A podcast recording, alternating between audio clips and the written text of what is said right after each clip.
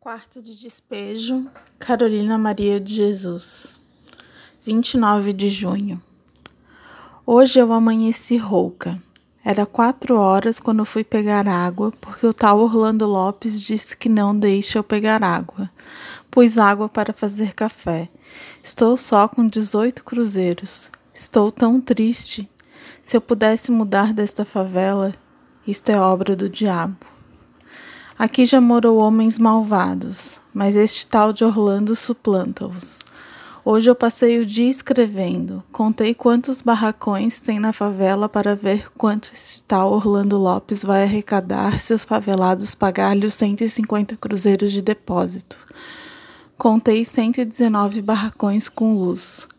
O céu está maravilhoso, azul claro e com nuvens brancas esparsas. Os balões com as suas cores variadas percorrem o espaço. As crianças ficam agitadas quando um balão vem desprendendo-se. Como é lindo o dia de São Pedro! Por que será que os santos juninos são homenageados com fogos? O tal Orlando Lopes passou na minha rua. Ele diz que tudo que eu falo dele as mulheres lhe contam. São umas idiotas.